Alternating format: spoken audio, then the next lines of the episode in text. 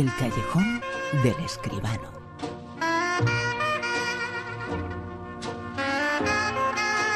Con José Manuel Escribano. Muy buenas, José Manuel. Buenas noches, Bruno. ¿Qué tal? En los últimos años, eh, Tom Hanks ha sido el cabeza de muchísimas cosas, entre ellas eh, de las películas basadas en las obras de uno de los autores más leídos de la historia de la humanidad. Pero sin embargo, escribe libros en la actualidad, eh, dentro de un poquito, justo dentro de 11 meses, tiene novedad Dan Brown y tiene también novedad en la gran pantalla, ¿no? Efectivamente, porque la, la serie de Dan Brown, protagonizada por este famoso Robert Langdon, el profesor Langdon, pues vaya por su tercera edición en la pantalla, esta que, de la que vamos a hablar ahora mismito. Que es Inferno. Si existiera una plaga, ¿sabe cuántos la querrían? ¿Y lo que harían para conseguirla?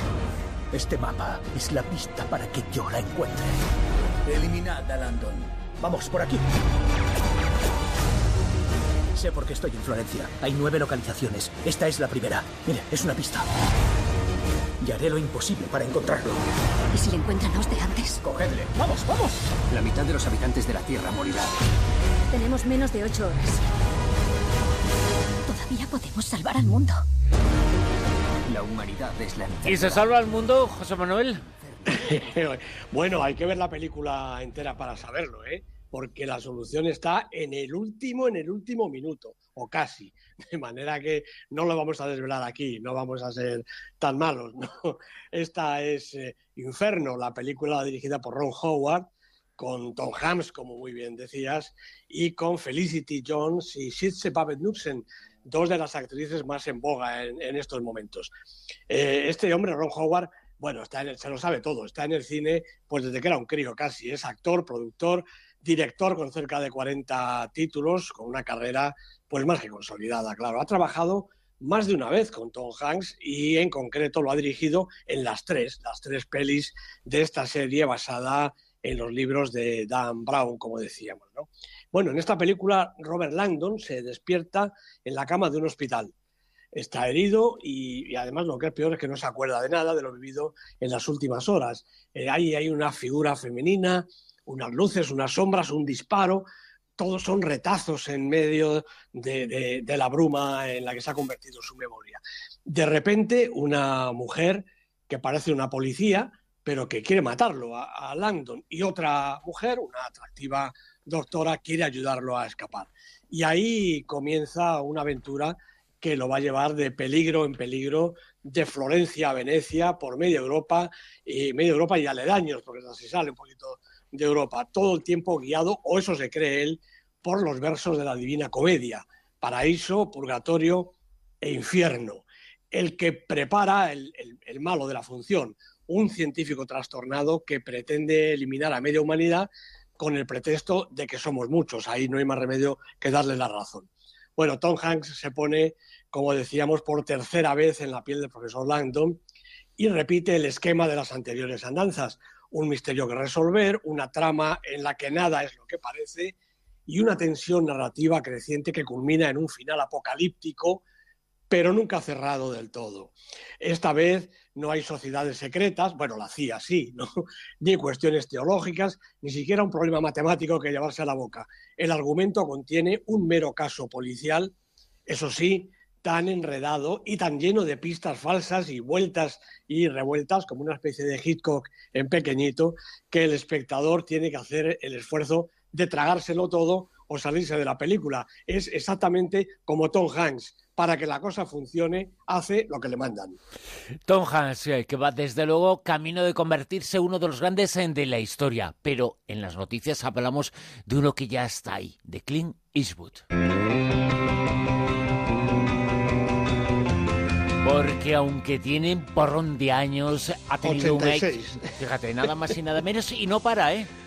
Pues no para, la verdad. Eh, acaba de, de, estrenar su última película, Sully, que veremos aquí en España dentro de muy poquito, y ahora quiere contar la historia real de Jessica Buchanan, esa cooperante americana que fue secuestrada durante tres eh, meses largos por los piratas somalíes y liberada en enero de 2012 por los Navy SEALs junto con otro rey danés. Una historia realmente trepidante. Bueno, Warner Bros., como casi siempre, es la que ha adquirido los derechos del libro Impossible Odds, el libro que escribió la propia Buchanan y que adaptará el eh, famoso guionista Brian Helgeland, que ya escribió para Clint Eastwood Mystic River, que ganó el Oscar, recordemos, y Deuda de Sangre.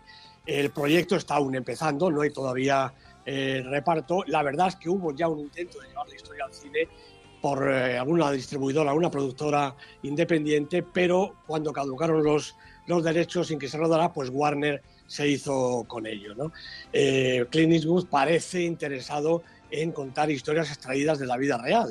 Sally es el piloto que logró aterrizar el avión averiado en el río Hudson el francotirador, que es la anterior, un exitazo de casi 500 millones de dólares de, recaudación, Jersey Boys, J. Edgar, por supuesto, son todas películas basadas en personajes reales a los que Clint Eastwood pone su sello personal. 86 años, como decíamos, y francamente, Bruno, no parece que tenga ni 84, está hecho un auténtico chaval.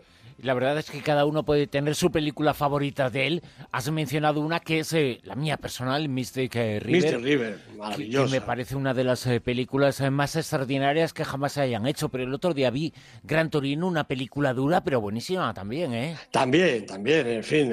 Es, que las películas de Clint Eastwood quizá no tiene ahora mismo ya, también es comprensible, ¿no? El nervio, la fuerza y sobre todo se le transparenta un poquito más la ideología, ¿no? No es el cine de sus mejores años como este de Misty River, precisamente, pero bueno, es que Clint Eastwood siempre es Clint Eastwood y siempre es un valor importantísimo. Cualquiera de sus películas seguro merece la pena verse. Y Orient Express eh, es otra de esas eh, películas, otro de esos eh, nombres que forman parte también de la historia del cine. Pues fíjate, hubo una película en el 74 que dirigió Sidney Lumet y ahora hay un proyecto que me parece que es súper importante, eh, siempre basado en la novela de Agatha Christie, claro, eh, con Hércules eh, Poirot, el, detective de protagonista, y ahora es la Fox la que va a hacer la película, bueno, pues con Johnny Depp, Daisy Ridley, Judy Dench, Michelle Pfeiffer, Michael Peña, también con Derek Jacobi, Lucy Boynton, un reparto sensacional. Y atención, la película dirigida y protagonizada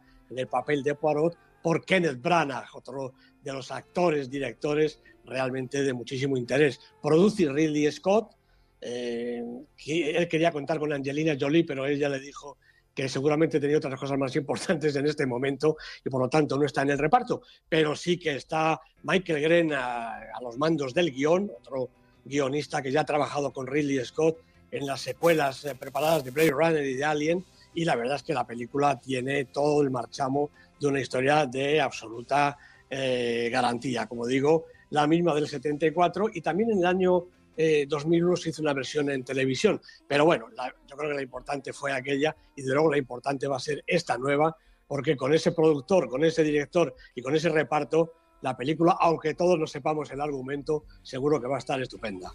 Y garantía tiene todas las películas que se citan aquí en el Super 10. Ya lo saben todos nuestros oyentes, el super10.com. Ahí están eh, todos eh, los datos, las películas que se encuentran en los 10 primeros eh, puestos de esta lista que ahora mismo repasamos. José Manuel, ¿quién está en el puesto número 10? Bueno, pues ha caído al 10 Cigüeñas en su segunda semana la película de animación de Nicholas Stoller y Doug Sutherland. una película divertida, pero se ve que no tiene demasiada fuerza todavía. Nueve. Regreso a casa. Aquí sí que aguanta la película de San Jimu, una película estupenda con la maravillosa Gong Li de protagonista. Nueve semanas en la lista. Ocho. Ha bajado dos puestos Neruda, la película de Pablo Larraín con Luis Gneco, Gael García Bernal, tres semanas en la lista para contar la historia de Pablo Neruda tratando de escapar de la policía chilena. Siete. Pues una novedad, el hogar de Miss Peregrine para niños peculiares, que ha bajado del 4 al 7. Parecía una película con muchísima fuerza, pero la verdad es que se le ha quedado en poquita cosa. Tim Burton es el director de esta entretenida película. ¿Seis? Sí, todos esperábamos que esta película entrara en la lista. Un monstruo viene a verme, de Juan Antonio Bayona, la campaña publicitaria, yo creo que más extraordinaria y, si me permites, también más exagerada de la historia del moderno cine español. Luis McDowell, Sigourney Weaver, Felicity Jones de protagonistas, primera semana en el Super 10. Cinco. El hombre de las mil caras de Alberto Rodríguez, estupenda película española, el Super 10 se nutre de cine español y la verdad es que todo él de muchísimo interés. Alberto Rodríguez es el director, Eduard Fernández, Carlos Santos, los protagonistas, tres semanas en el Super 10. Cuatro. Café Society, la película de Woody Allen, bajando poquito a poco, son siete semanas y aguanta todavía, pero ha caído del 3 al 4. En el 3. Y el 3 está él, una fantástica película de Paul Verhoeven con Isabel Huppert de protagonista. Lo decíamos el otro día, la conjunción de Verhoeven e Huppert tiene que dar buenos resultados y efectivamente así lo ha hecho en su segunda, en su segunda semana, subiendo dos puestos. En el 2. Película de la semana, fantástica película de Terence Davis, quizá no para el gran público, pero absolutamente recomendable. Historia de una pasión la película protagonizada por Cynthia Nixon y Keith Carradine. Primera semana, película de la semana en el Super 10. Y en lo más alto, puesto número uno.